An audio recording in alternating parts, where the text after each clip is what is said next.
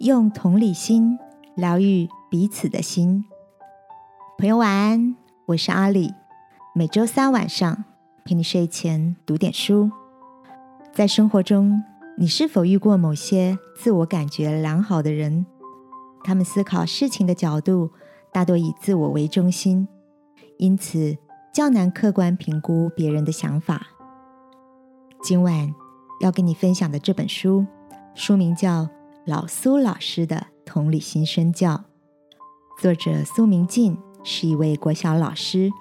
他以多年陪伴孩子成长的经验，认为同理心不是单向的给予，而是互相的滋养。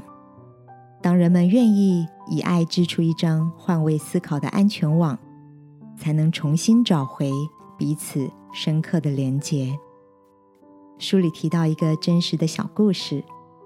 有位男孩在生日当天请全班同学吃冰，却因为他曾被担任导护生的女同学小文登记服装不整，而冒出一句“我不想请小文吃冰”。另一位男生听到了，就把这句话大声喊了出来，小文因此难过的流下眼泪。当作者邀请两位男同学。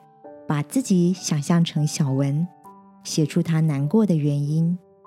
两人写下：“我只是做该做的事，结果还被讨厌，而且还当着全班同学面前被排挤。家里对我的关心已经很少了，来到学校又被如此对待。”写完这段文字，男孩们脸上出现深深的悔意。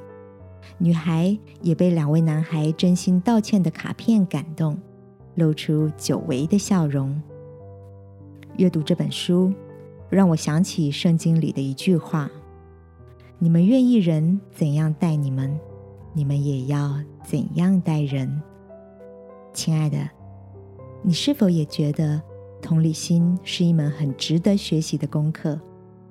今晚，一起来到天父面前。求他赐下一颗柔软的心，让我们懂得顾念别人的需要，好吗？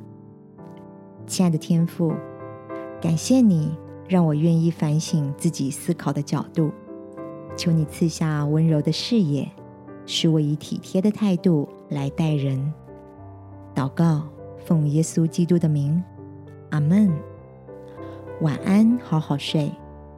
祝福你，拨开云雾。看见彼此的真心，耶稣爱你，我也爱你。